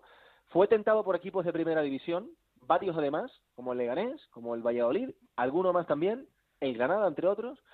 Y, y bueno, pues por ahí también quizás eh, no tuvo un verano sencillo, muchas llamadas, eh, sonando constantemente en la prensa, y eso no ayuda, ¿no? Por ejemplo, el último partido ante el Huesca estuvo muy bien, este pasado fin de semana. Eh, además, vimos a Semilla en su versión de centrocampista eh, total, ¿no? Ayudando mucho en defensa, muy bien físicamente, llegando arriba, incluso con algún disparo a puerta. Eh, y en fin, recuperando un poquito su mejor versión. Jugó incluso algún partido suplente, como dices, ¿eh? no, no ha tenido esa continuidad dentro del once inicial. Y ese es uno de las de los detalles de, de, la caída del Tenerife, ¿no? El hecho de que, de que Milla pues no esté a ese nivel absolutamente superlativo y de primera división, la verdad, independientemente de la, de la temporada que hizo el equipo con el sufrimiento del año pasado, ¿no? Hmm. Y a esto se le une también la, la falta del delantero referencia, lo que decías, ¿no? La falta de un nueve, problema de gol. Eh, Malvasic o Bermejo son buenos acompañantes para la delantera, pero no son grandes goleadores, ¿no? Bermejo está haciendo una buena aparición en segunda división, el futbolista de la cantera del español, ya lleva varios tantos, además está jugando bien en banda, ahora está tocado, además está lesionado, y Malvasic, bueno, tercera temporada y nunca ha sido un futbolista que haya pasado los 10 goles, ¿no? Siempre es un jugador que está ahí como segundo punta, un jugador con muchos minutos, con mucho trabajo, eh, con calidad también, pero que no tiene ese instinto, ¿no? Es olfato. Mieres, el argentino que llega cedido del del Alavés, bueno, muchos minutos, pero la verdad es que en goles no ha respondido, lo reconocía además hace poco en Onda Cero en Ramón Mieres, que en cuanto a faceta goleadora no estaba teniendo ese tino, Y, Dani Gómez, el futbolista cedido por el Real Madrid, es un caso, un caso extraño, Raúl, porque como saben ha sido convocado por la Sub-21 y en cambio en el Tenerife prácticamente no juega, ¿no? Mm. Jugador con, con calidad, yo le veo mucho instinto, le veo buenos movimientos, tiene desmarques, aguanta bien de espaldas. Este pasado fin de semana también fue titular, un poquito también por clamor popular, lo pedía mucho la gente a, a Dani Gómez, pero que tampoco está encontrando esa línea de, de, seguimiento porque está teniendo muy muy pocos minutos, ¿no? Y entre unas cosas y las otras, por lo que decías, eh, ni Milla en su mejor nivel, ni la delantera del Tenerife eh, con esa capacidad goleadora para, para salvar el equipo. Bueno, pues eh, atentos estaremos a ver si la dinámica del conjunto tinerfeño también cambia en las próximas semanas, pero como os decimos, bueno, pues así están las cosas a, a, día de hoy. Lo seguimos contando. Gracias, Yendi. Un abrazo muy fuerte. Un abrazo, Raúl. Bueno, y un último paso por las ciudades antes de hablar con el protagonista que nos está escuchando ya y que lo haremos en eh, tres, cuatro minutitos. Antes vamos a ir hasta Santander porque el Racing nos sigue preocupando. El Racing caía este fin de semana 1-0 frente al Alcorcón. Ahora mismo es penúltimo en la clasificación con 11 puntos y solo ha cosechado una victoria en las 14 jornadas que se han jugado hasta el momento. Onda Cero en Santander, Fran 10, ¿qué tal? Muy buenas. Buenas, saludos. ¿Cómo están las cosas por allí? Bueno, pues los aficionados muy preocupados y pidiendo la destitución del entrenador Iván Aña, una gran parte de la afición, pero bueno, desde el club yo creo que se mantiene la calma y que todavía, pues bueno, ni se han planteado destituir a Iván Ania. Quizás esta semana suene a ultimátum lo de ganar a la Ponferradina el domingo, mm. pero mm, desde el club se aferran a que es verdad que solo se ha conseguido una victoria, pero que también eh, solo han sido cinco derrotas, que el equipo ha empatado mucho, ha competido en muchos encuentros, que no es el más goleado, que tampoco es el que menos goles eh, marca y que bueno, que se está a tres puntos de, la permanencia. Pero es cierto que desde fuera las sensaciones pues no son muy positivas. De momento Iván aguanta, pero claro, si sigue sin ganar, pues no come el turrón en Santander. Claro, em, eso es un poco la, preocupación, ¿no? Pero yo creo que este equipo, que hay que recordar que es un recién ascendido después de, un tiempo fuera de, la categoría, em, merecería algún punto más, sinceramente.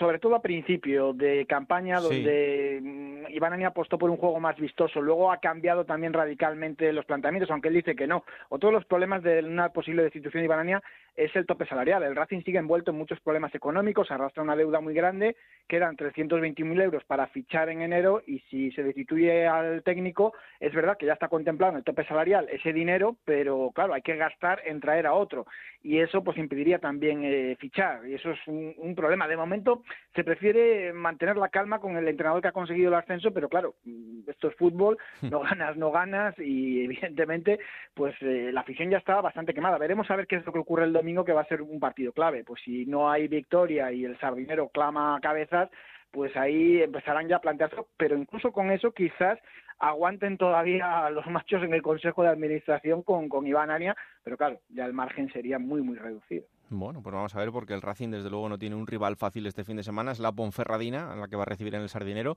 la Ponfe que ahora mismo es séptimo, eh, séptima en la clasificación, a solo un punto del playoff después de dos victorias consecutivas, eh, la verdad es que el equipo de John Pérez Bolo llega en un gran momento, así que eh, a ver qué pasa en ese partido, pero pendientes estaremos del futuro de Iván y la semana que viene lo contamos, vamos a ver si después de una victoria o si después de sumar otra nueva derrota para el conjunto racinguista, del que claro que sí vamos a estar muy pendientes también esta temporada.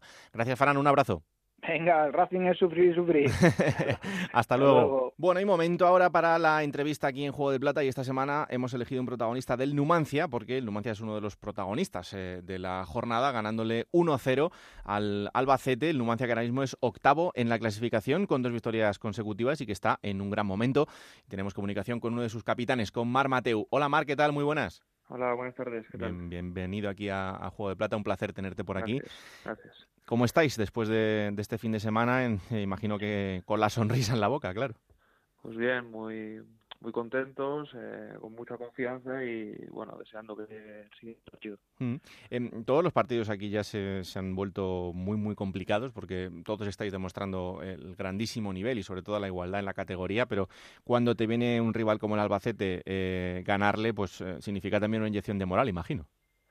Sí, sabíamos que bueno, fue casa equipo bastante sólido, que concedía poco y bueno, que defendía bastante bien y, con los centros laterales y las contras podían hacernos daño, pero bueno, creo que las veces que nos llegaron supimos defender bien y, sobre todo aprovechar las pocas que tuvimos. Mm.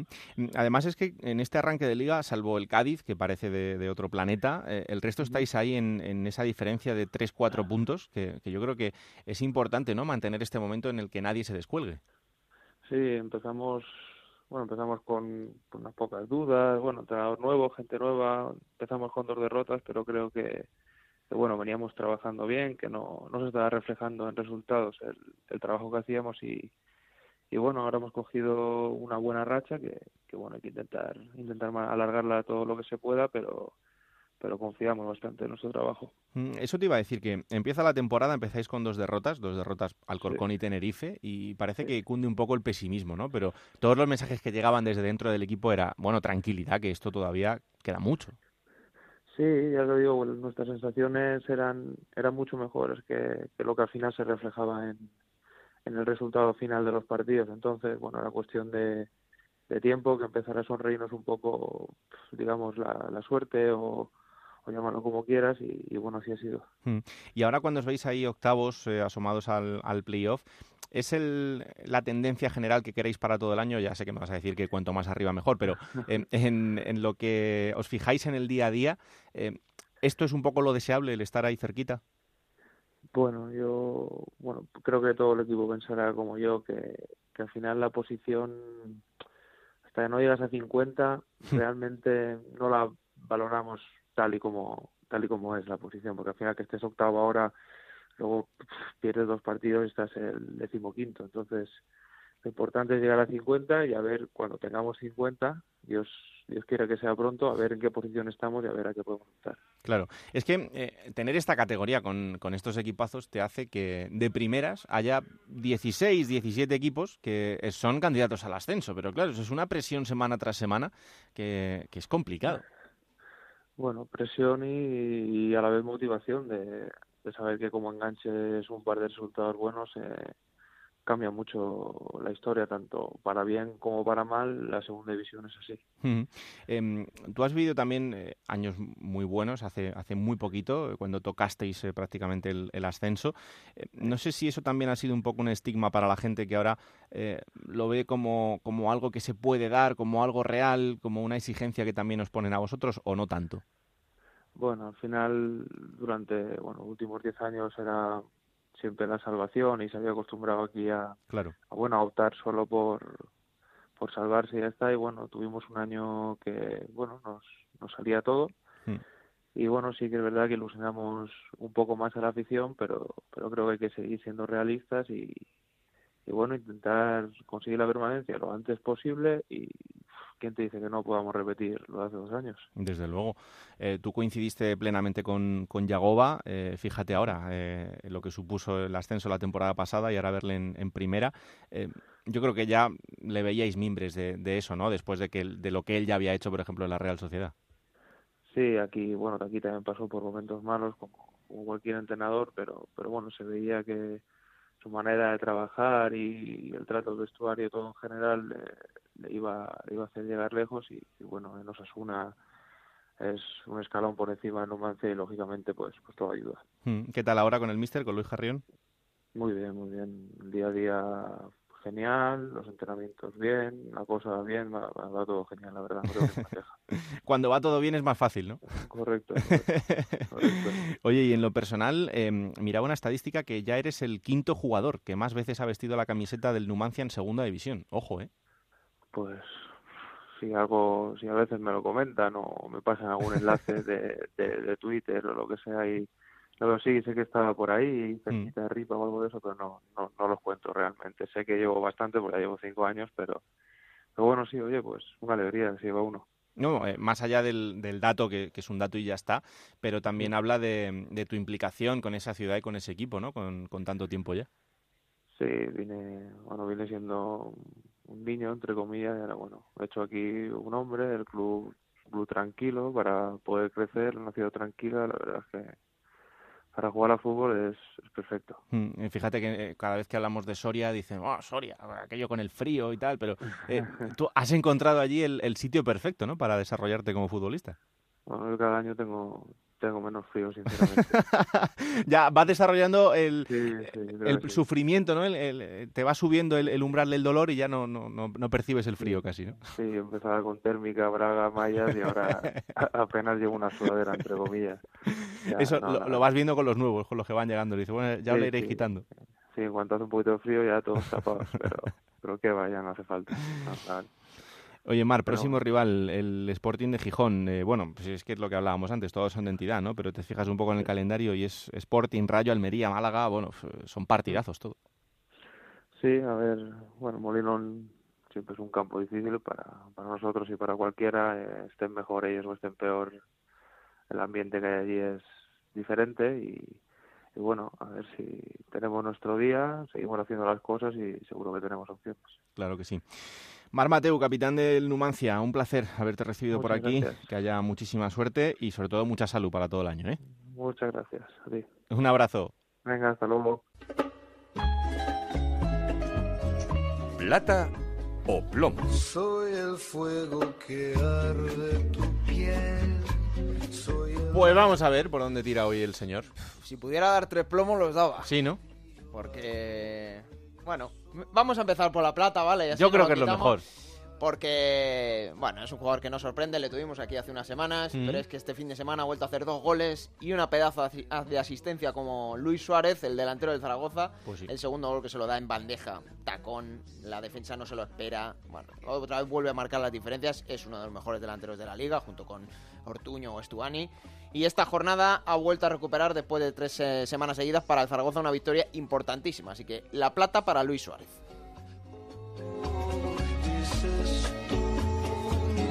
¿Y el plomo? A ver, aquí, fíjate, la semana pasada se lo di al pobre Casto. Sí. Que esta semana. Muy injusto. Esta semana. No, no, no muy injusto porque esta semana Casto le ha vuelto a costar eh, un gol a, a la Extremadura. Pero bueno, nos vamos a reincidir. Pero bueno, quería también quedarme en ese partido. Hay una cosa que ya, ya lo hemos comentado, que evidentemente pues no lo voy a considerar porque no es eh, puramente y estrictamente deportivo, como es lo sucedido en la sala de prensa del campo de Extremadura.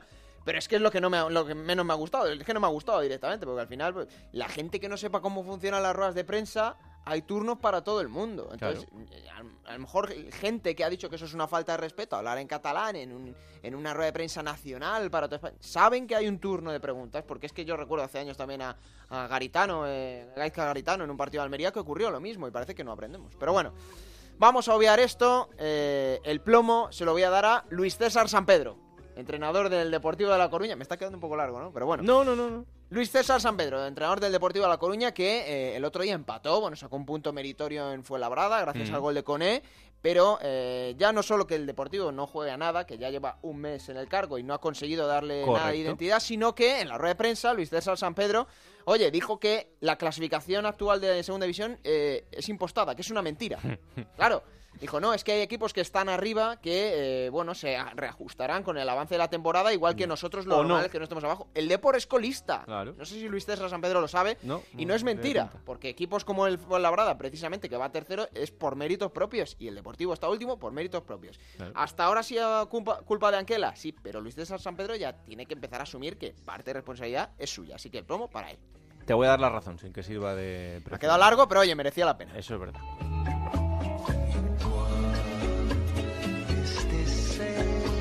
Venga, anda, vamos a jugar. En Onda Cero, la Liga Juego de Plata Hamel, el primer campeonato oficial de Juego de Plata en Futmundo.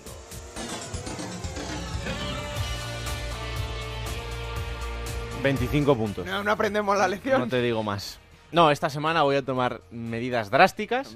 voy a vender a la mitad del equipo. No puede ser. Y ya está, porque esto no puede ser. No puede ser que yo vaya de ridículo en ridículo. No hay gente comprometida en el equipo. Nada, nada, nada. La mitad van fuera. Pues yo vengo de hacer mi mejor jornada. Ojo. 73 puntos, que quedan en el puesto número 50 en la general, ¿eh? Tiene mucho mérito. Eh, claro, eh, Isi Palazón 7 puntos, Luis Suárez 16 puntos, Alex Fernández 18 puntos. Claro. Pues oye, tiene parte de culpa de mis 73, pero hay que decir que el que ha ganado esta jornada en la Liga Juego de Plata de Futmundo ha sido Rocheso con 97.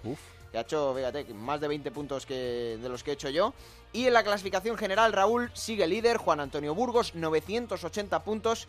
Y Guati González ha adelantado a Bryce Pino en la segunda posición a 946 puntos. Así que también cerquita de Juan Antonio Burgos. Y hay que decir que, como todas las semanas, eh, Hummel y eh, Juego de Plata en la Liga de Fútbol no hay un 11 ideal. El futbolista que más puntos ha sacado este fin de semana ha sido Fidel, el jugador del Elche, por esos goles y por el gran partido que hizo en el conjunto ilicitano. Jugad vosotros que sabéis, anda. ¿Quién te ha dicho que no puedes jugar a ser entrenador de la Liga 1-2-3? Con Juego de Plata, Futmundo y Hamel tienes la oportunidad.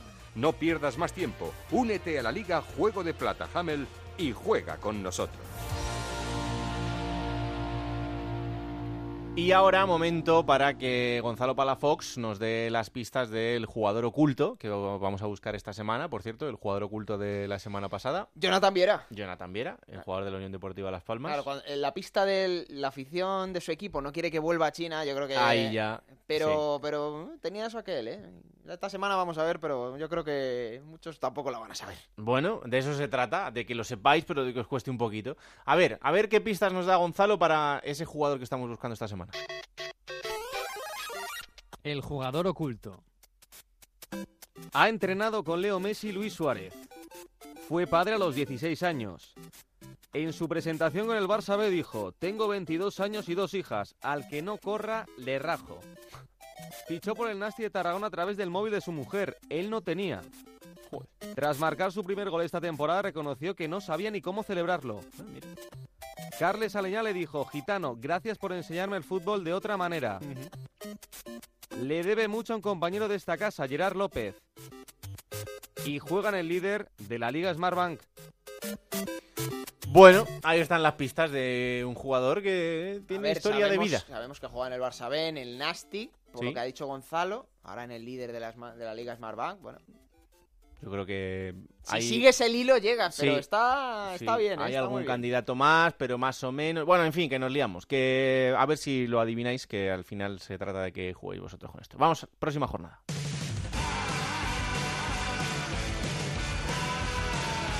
Y que será la decimoquinta, Alberto. Y que va a arrancar Raúl el viernes a las 9 de la noche en Montilivi, Girona, Club Deportivo Tenerife. El sábado para las 4 de la tarde y dos encuentros: el Huesca Real Oviedo y el Mirandés Extremadura. A las 6 de la tarde, otros dos partidos más: el Albacete Lugo y el Sporting Numancia. Cerrará la jornada sabatina a las 8 el Unión Deportiva Las Palmas Alcorcón. El domingo para las 12 del mediodía en Riazor, Deportivo de La Coruña Elche. A las 4 de la tarde el Almería Zaragoza. A las 6 dos partidos, el Málaga Fuenlabrada y el Racing de Santander Ponferradina.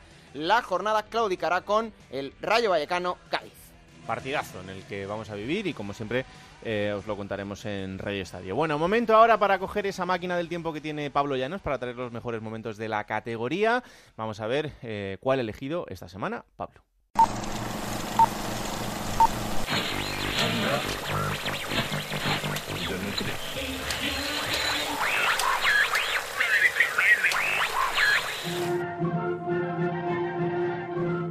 20 de junio del año 1999 en España. La actualidad pasa por el rechazo del Partido Socialista Obrero Español al Partido Popular en su oferta para gobernar en los ayuntamientos del País Vasco en los que ambos partidos ganasen de manera conjunta. Esto se suma a la retirada de botellas de Coca-Cola en seis comunidades autónomas por una posible intoxicación y el asalto al abogado Rodríguez Menéndez fuera de nuestras fronteras.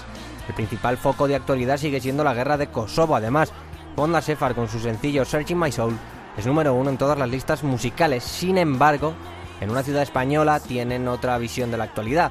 Hablamos de Soria. Allí toda la ciudad está pendiente del partido del equipo local, el Club Deportivo Numancia, frente al Recreativo de Huelva. Los numantinos tienen la opción de ascender matemáticamente si ganan. Son terceros y solo les supera el Málaga y el filial del Atlético de Madrid, por lo que una victoria les dejaría sí o sí en primera división. Enfrente el Recreativo de Huelva, un conjunto que no se juega nada, pero que no piensa ponerle las cosas fáciles a los sorianos. El conjunto que dirige Caparrós se ha caracterizado por no regalarle puntos a nadie y hoy no iba a ser distinto. Lotina dirige a los numantinos que con él a los mandos dos temporadas antes habían empatado con el Barcelona en la Copa del Rey, pero este año tienen un hito mayor a su alcance, el de poner por primera vez al Club Deportivo Numancia en primera división. Ahí está, la alineación del equipo numantino, ojo, la ya conocida diezma en la portería, Cortijo Quique Medina, Jorge Barbarin, Octavio, Ángel Rodríguez, Castaño, Javi Moreno, Iñaki, Caco Morán y Julián Palacios. Ese es el 11 el 11 protagonista en el banquillo Raúl Portero suplente, Óscar Artigas, Ángel Luis e Iñaki. Como entrador, ya lo saben, Miguel Ángel Lotina. Enfrente. César, Dani Soria, Lucy, Montiagudo, José Puntas, Méndez, Diego Rivera, Galán, Ferreira, del colegiado se van a estar Álvarez como portero suplente, Cusi, Vilaseca, Galván, Ibrahim.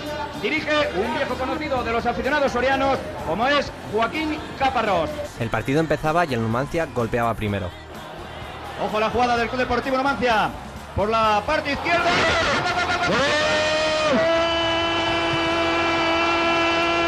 del Club Deportivo Numancia. Mejor no ha comenzar el choque. A los tres minutos marcó el Club Deportivo Numancia. Puede ser el gol del ascenso. El gol del Club Deportivo Numancia. Se abrazan todos los jugadores. Esto se viene abajo. Madre mía del amor hermoso. Qué comienzo de partido. Marcó el Club Deportivo Numancia. El primero de la tarde. En el minuto 3 de encuentro. La grada es un clamor. Ahí ven el Pichichi. Javi Moreno. El encuentro llegaba al descanso y los numentinos eran equipo de primera división, solo tenían que mantener el resultado. El 1-0 fue la tónica constante de la segunda mitad hasta que llegó el minuto 85. Minuto 44 y medio. Está Ángel Luis, está Ángel Rodríguez, está Iñaki Araña. Vamos a ver quién es el que toca en última instancia. Ángel será el que deje. En principio para Ángel Luis. Ahí está Ángel Luis que dispara.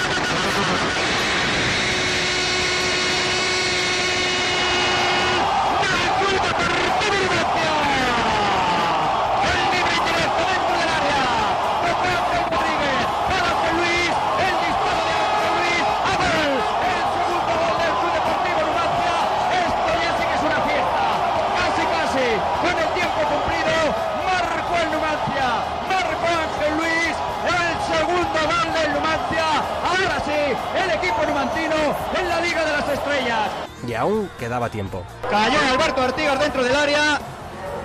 Y gol, gol, gol,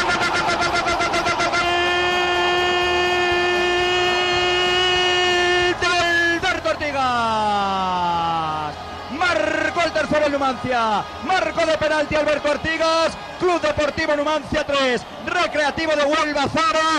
El colofón a la fiesta. Este tercer gol. El partido llegaba al final con el 3-0 en el marcador. El Club Deportivo Numancia era equipo de primera división y volvía locos a los 40.000 habitantes de la ciudad. Por primera vez, los numantinos iban a jugar en la categoría de oro del fútbol español. Tres años después, el retorno de Lotina recogía sus frutos. Lo demás, como se suele decir, es historia. Pues hasta aquí este capítulo de Juego de Plata. Eh, tenemos otro fin de semana apasionante por delante, Alberto. Y un tercio de competición ya cumplido, Raúl, con yo creo que ya los equipos mm, tienen que decantar si los objetivos que tenía a principio de temporada se están cumpliendo y afrontar los nuevos, porque ya es un tramo de temporada en la que, bueno, pues no hay reversión posible. Hemos visto entrenadores destituidos y como sobre todo este Cádiz, que hmm. sigue marcando un ritmo imparable ante los tres cocos que eran los recién descendidos, como el Huesca, como el Girona, como el Rayo Vallecano, pues marcando un nivel superior. Y lo hemos dicho, el próximo día tiene que ir a Vallecas y ese es un partido goloso, goloso. Claro que sí, os contamos toda la jornada el fin de semana en Radio Estadio, el mejor resumen el domingo en el Transistor y aquí estaremos el martes para hacer el resumen de toda la jornada. Como siempre, cada martes a partir de las 5 de la tarde disponible en onda 0.es Juego de Plata para que os lo descarguéis, lo compartáis y sobre todo le digáis a todo el mundo que existe este bendito programa que hacemos con tanto cariño. Que la radio os acompañe. Chao.